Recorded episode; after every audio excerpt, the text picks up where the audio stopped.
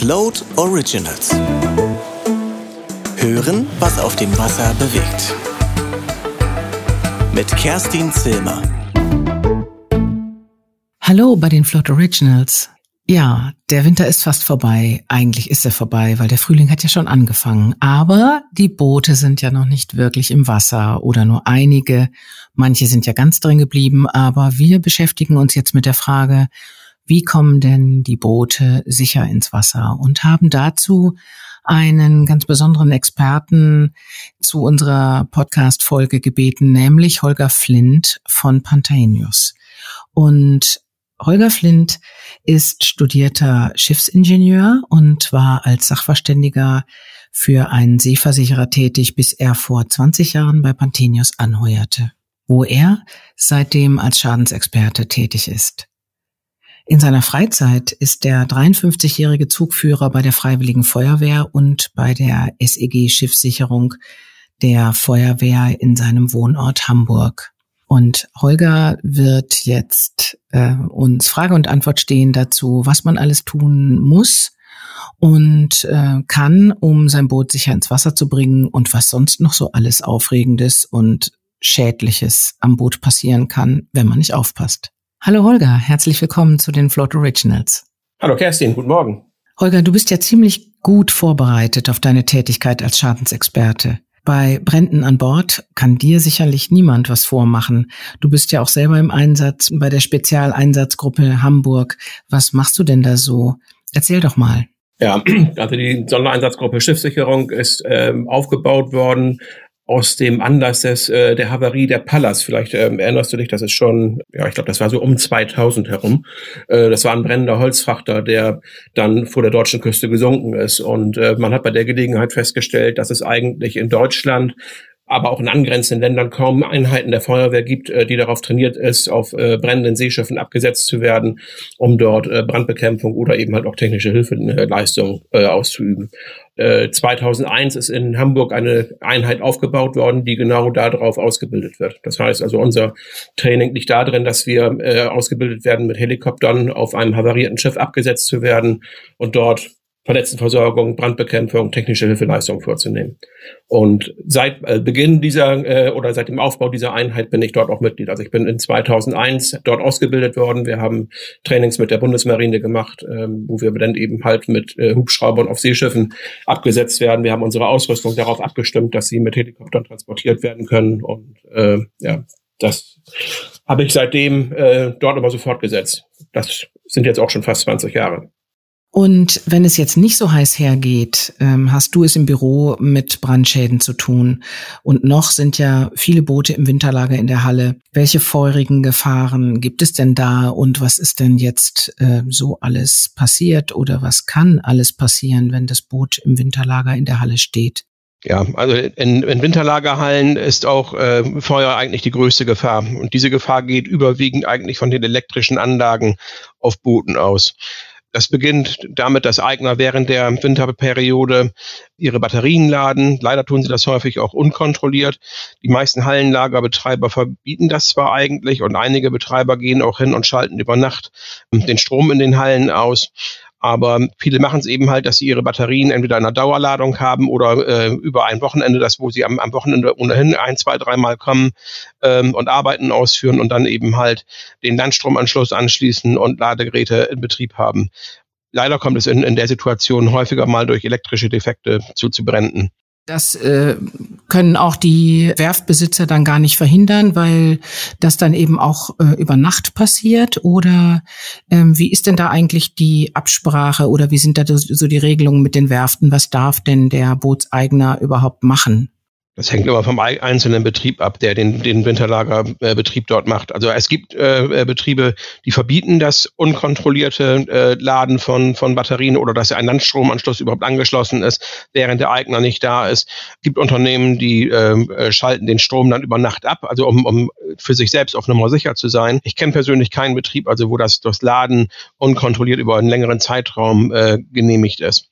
Und genauso schreibt der, der Betrieb also sehr häufig auch vor, also welche Kraftstoffmengen an Bord sein dürfen, also ob Tanks voll oder leer sind.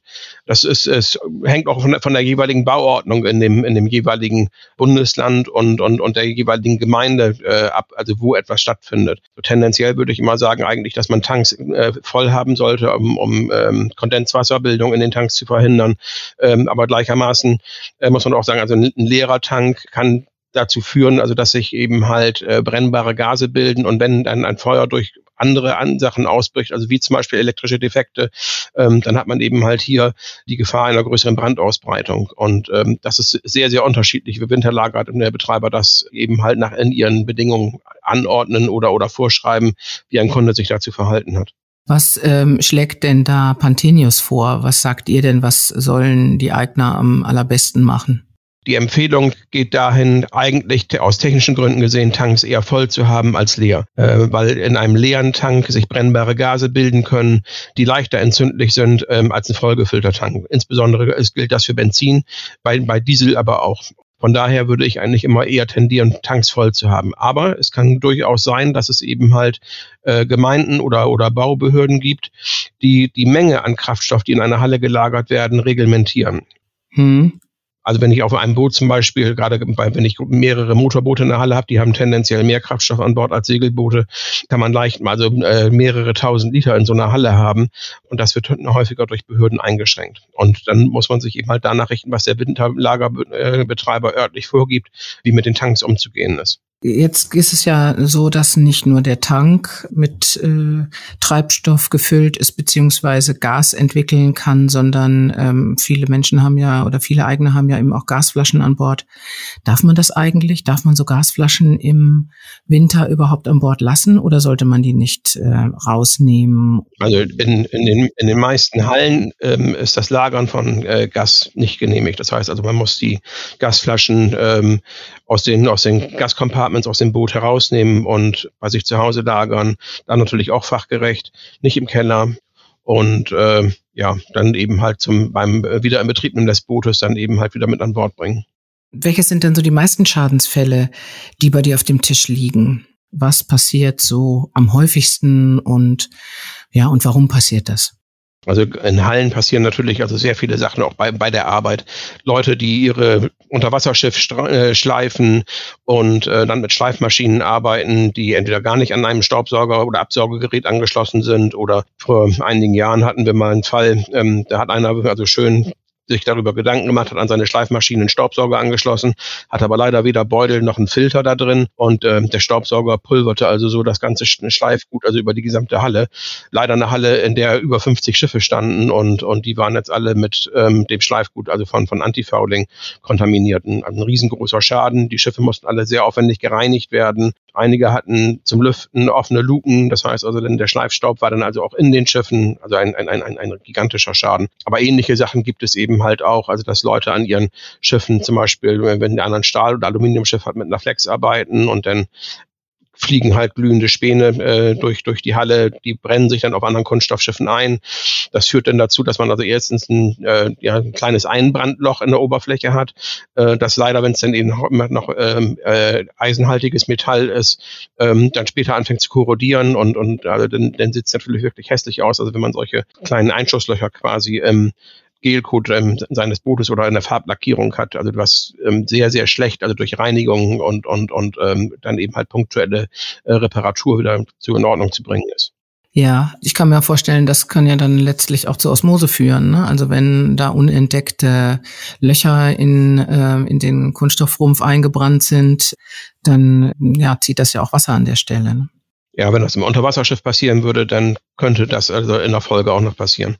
Häufig ist es aber auch so, dass eben halt gerade diese, diese ähm, Funken, die dann eben halt durch die Halle fliegen, auch im Oberdeckbereich sich einbrennen und da dann eben halt hässliche Korrosionsspuren hinterlassen, also wenn diese dann später eben halt anfangen zu rosten. Ja, genau, also beides das passiert. Aber es sind auch eben halt äh, viele Fehler, die so beim, beim Bearbeiten von, von Booten passieren oder dass jemand eine Leiter umkippt. Also sehr, sehr viele Dinge so des kleinen Alltags, die sich in, in kleineren oder mittleren Schäden ähm, in, in, in der Halle dann ergeben, neben dem eben halt das Feuer, äh, das äh, als, als größtes Risiko natürlich statt, äh, stattfindet. Was sind denn so ganz dumme äh, Fehler, die man so machen kann? Ich glaube, du hattest mal in so einem Vorgespräch, das wir hatten, drüber gesprochen, dass Leute auch äh, die Farbe auf einem Gaskocher warm machen.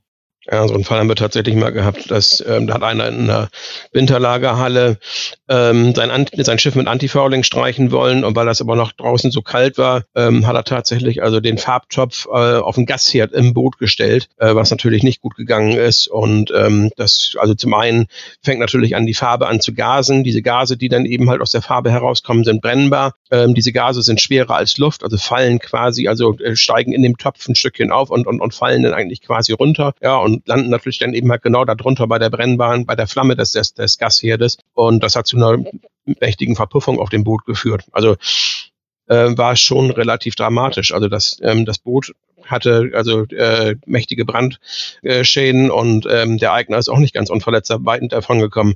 Zum Glück muss man sagen, also hat sich das Feuer nicht so schnell ausgedehnt. Die, die brennbaren Gase waren relativ schnell durch die Verpuffung weg. Ähm, es hat im Schiff schon Brandspuren gegeben, aber es hat nicht zum großen Feuer geführt. Also das hätte auch leicht also zu einem Hallenbrand führen können, was zum Glück hier nicht der Fall war. Jetzt gibt es ja eben auch Schäden, die man aus Unwissenheit oder Fahrlässigkeit macht. Das sind die einen. Aber dann gibt es doch auch eben die Schäden, die man ganz bewusst macht, weil man nämlich zum Beispiel sein Boot amortisieren möchte äh, in einem Versicherungsfall. Und da habt ihr ja auch schon sehr schlechte Erfahrungen gemacht. Ja, das, das passiert natürlich auch alle, alle Jahre wieder mal, ähm, dass tatsächlich also jemand ähm, sein Schiff abfackelt, um an die Versicherungssumme zu kommen und ähm, sich dabei gerne tarnen möchte in der großen Menge äh, der Schiffe, die in einer Winterlagerhalle stehen. Und ähm, wenn das Feuer sich sehr weit ausgedehnt hat, dann ist es also sehr häufig schwer zu ermitteln, auf welchem Boot eigentlich ein Feuer ausgebrochen ist und ob es tatsächlich Brandstiftung war oder nicht und eine, eine große Anzahl von, von, von Booten werden dabei gleichzeitig mit vernichtet. Schon etwas erschreckend, dass also Leute so weit gehen, also um ihr eigen einzelnes Schiff eben halt einem Totalverlust zuzuführen und gleichzeitig billigend in Kauf nehmen, dass sehr viele Schiffe dabei mit zu Schaden kommen oder in Totalverlust geraten und eben halt auch die Leute, die auf dem Gelände arbeiten, Feuerwehrleute, ähm, also tatsächlich auch Menschenleben in Gefahr bringen. Und das haben wir schon mehrfach erlebt, also auf einem äh, Werft- und, und Marinebetrieb, also gleich schon zweimal, also in, in, in Neustadt, in einem größeren äh, äh, Hafenbetrieb dort, äh, ist das schon zweimal vorgekommen. Beide Male große Hallen abgebrannt äh, mit einer Vielzahl von Schiffen drin. Im letzten Fall, äh, das war 2014, ähm, war das Feuer sogar auf, auf zwei Hallen äh, ausgedehnt. Und das heißt, in beiden Hallen ist getrennt voneinander äh, Feuer gelegt worden. Und ähm, bei der zweiten Halle war es einfach nur eben halt Glück, dass die Feuerwehr doch so schnell da war und der Brandstifter die Feuer ja nacheinander legen musste. Und das, die erste Halle, also stand also beim Eintreffen der Feuerwehr bereits im Vollbrand und da waren so um die 60 Schiffe drin. Und in der zweiten Halle, die deutlich größer war, ähm, hatte dann der Brandstifter also im, im, Zentrum der Halle ein Boot angesteckt und ähm, das Feuer hatte die Feuerwehr relativ schnell beim Eintreffen entdeckt und noch in den Griff gekriegt. Ich meine, in der Halle waren trotzdem also sehr, sehr viele Boote eben halt durch ähm, Rauchgas und, und, und Ruß verunreinigt und ähm, die Schiffe, die im unmittelbaren Umfeld der Schiffe standen, das angesteckt wurde, ähm, aber die zweite Halle konnte auf die Weise eben halt zum größten Teil gerettet werden.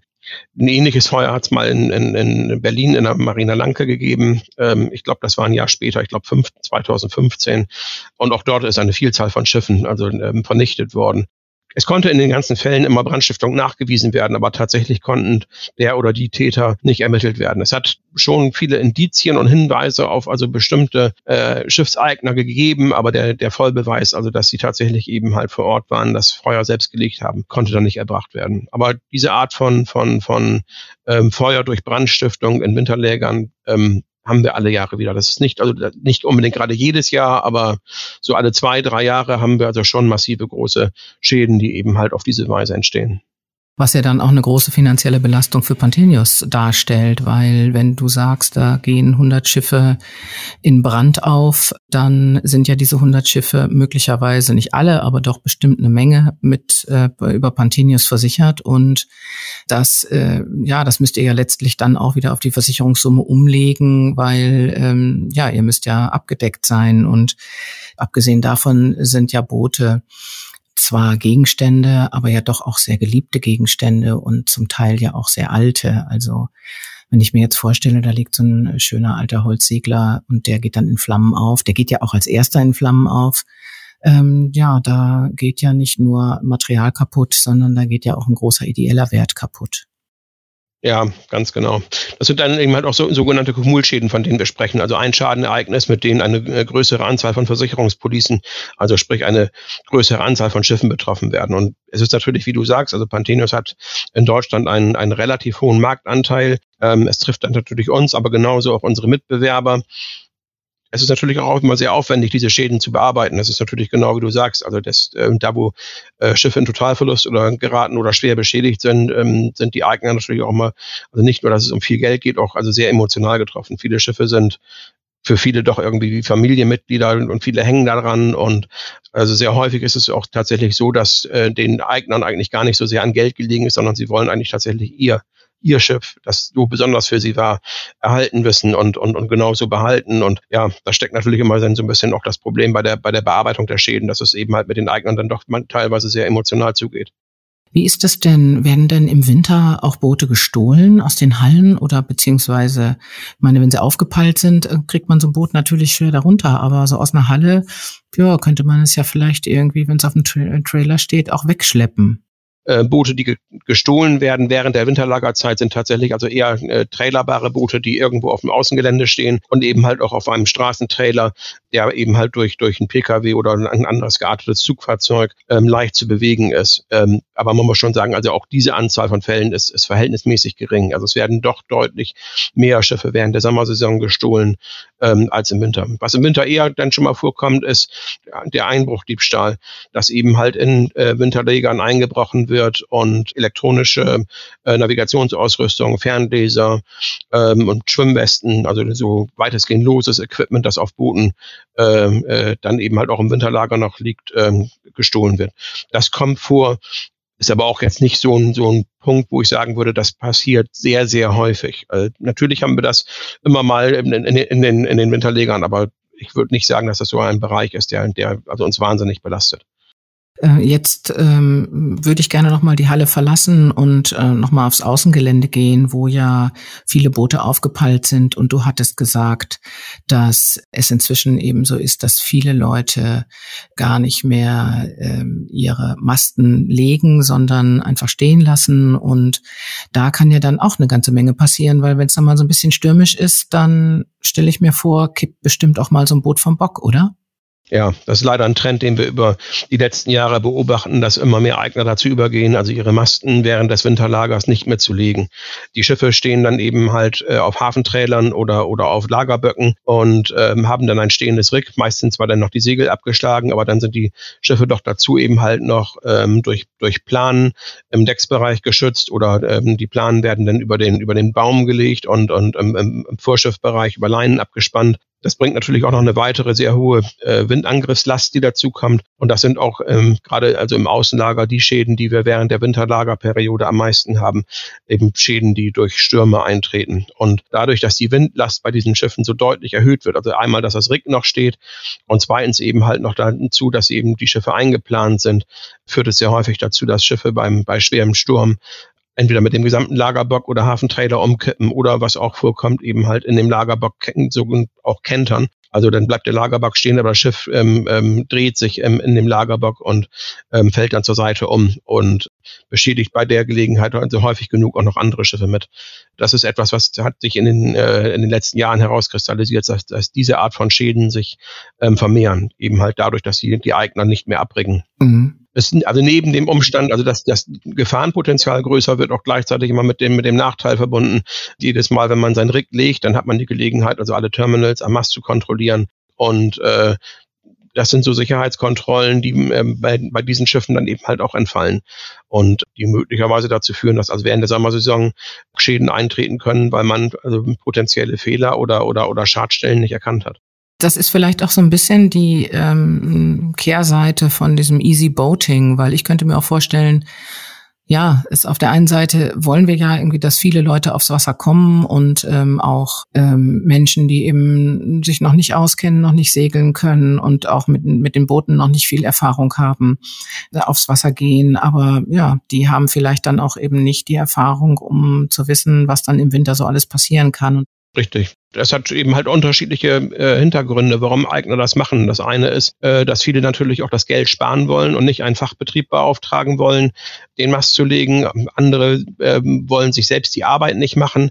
Und, und da, wo die Marina-Betreiber es eben halt anbieten, dass ein Schiff mit einem Travellift oder mit einem Kran direkt auf den Lagerbock gesetzt wird, und dann im Freilager so stehen bleibt. Also nehmen doch äh, mehr und mehr Kunden das äh, wahr und, und, und, und, und handhaben das so. Das ähm, hat man so vor 10, 15 Jahren noch in den Marinas nicht gesehen, dass also dort eine, eine große Anzahl von Schiffen mit stehendem Mast steht.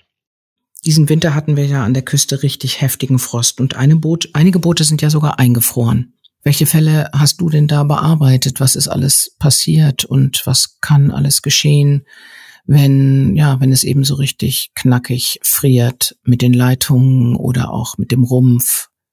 Ja, also durch, durch Eis und, und, und Frost haben die Schiffe natürlich, also einmal die Gefahr des Einfrierens, also wenn, wenn äh, ein Schiff im, im Wasser einfriert und äh, die, die Eis oder die Wasseroberfläche eben halt eine geschlossene Eisfläche ist, dann entsteht auf das Schiff äh, ein gewisser Druck. Und ähm, dieser Druck wird auch noch erhöht, wenn also irgendwo im Umfeld noch eine Schifffahrt ist. Das heißt also, das Eis geschoben wird, ähm, dann können Rümpfe dabei relativ schwer beschädigt werden. Selbst wenn kein Geschiebe äh, durch, durch Schifffahrt äh, vorhanden ist, dann äh, bewegen sich die Schiffe eben halt ja doch aufgrund äh, des, des Windes und die Oberfläche äh, des, des Eises, das eben halt äh, an, an den Rümpfen im, im Wasserpassbereich anliegt, also führt dort zu Kratz- und, und Schrammschäden. Und ähm, bei sehr äh, großen Eisdicken kann der Druck auch des Eises so groß werden, dass also die Rümpfe tatsächlich brechen und, und ähm, das zum Wassereinbruch und zum Sinken des Schiffes führen. Mhm. Dazu kommen natürlich noch die einfach nur die normal niedrigen Temperaturen.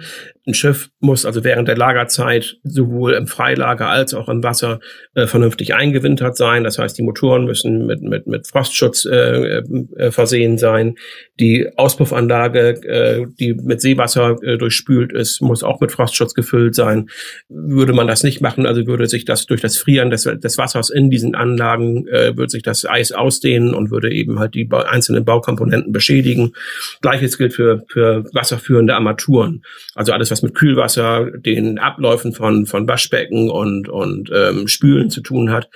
Kühlwasseranschluss für die Maschine, also überall da, wo Wasser über, über Ventile und Leitungen ins Schiff gelangt, würden dann eben halt in den Wasser, in diesen Leitungen äh, das Wasser gefrieren, was dazu führt, dass also entweder Leitungen oder Ventile bersten und ähm, bei der nächsten Gelegenheit, also wo dann Tauwetter eintritt, sind das eben halt dann offene Stellen, über das Wasser eintreten kann und äh, die Schiffe sinken. Das passiert in, in, in allen Wintern. Also ich habe noch keinen Winter äh, bei Panthenos erlebt, in dem nicht immer Schiffe gesunken sind. Dieses Jahr war es also tatsächlich, der Winter war härter und äh, die Anzahl der Schäden, die dieser Art eingetreten sind, deutlich mehr. Und das, äh, ja, führt natürlich auf der Versichererseite zum relativ hohen Aufwand. Man müssen Schiffe dann eben halt im Winterlager geborgen werden.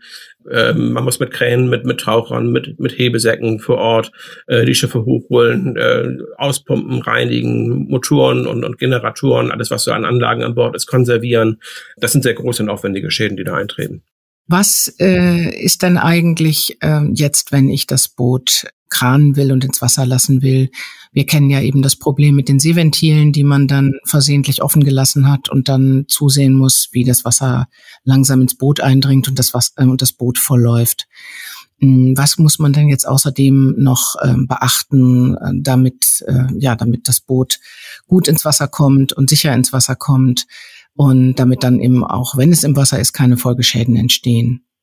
Also grundsätzlich muss ich ja, wenn ich mein Schiff zu Wasser bringe, alle Maßnahmen, die ich vor dem Winter getroffen habe, um es einzuwintern, wieder rückgängig machen. Wenn das Schiff im Winterlager steht, sollen natürlich möglichst alle Seeventile offen sein. Das heißt also, dass eben halt Flüssigkeiten noch ablaufen können, das Kondenswasser, das sich bildet, äh, rauslaufen kann. Normalerweise, sonst würde sich bei geschlossenen Ventilen ja immer das Wasser an den Ventilen sammeln. Das sind ja dann meistens in der Regel die niedrigsten Punkte im System. Und ähm, es soll ja verhindert werden, dass Flüssigkeiten auch am Ventilkörper selbst gefrieren und hier möglicherweise eben halt bei den Verschlussorganen ähm, zu Schäden führen.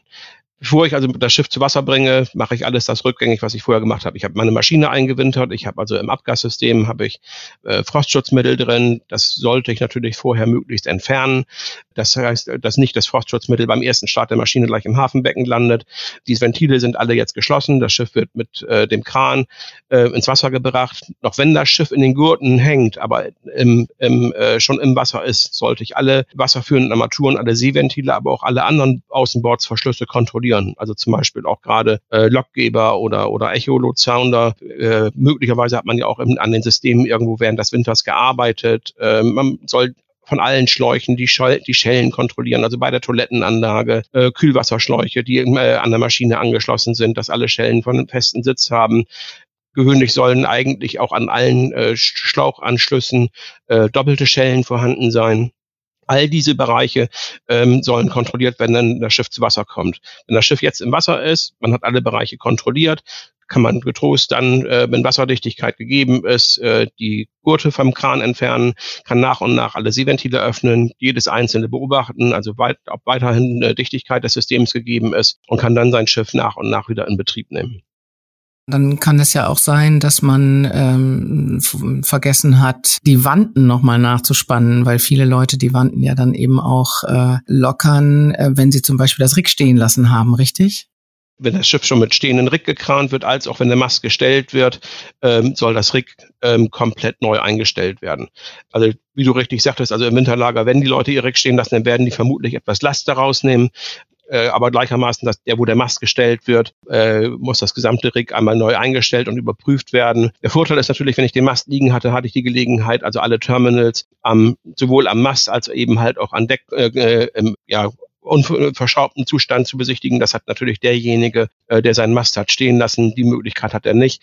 Aber genau, es, es, es muss tatsächlich alles kontrolliert werden. Äh, nachdem das äh, Rig eingestellt wurde, alle Spannschrauben mit Splinten zu sichern, diese gegebenenfalls noch abzutapen, dass eben halt Splinte nicht verloren gehen können.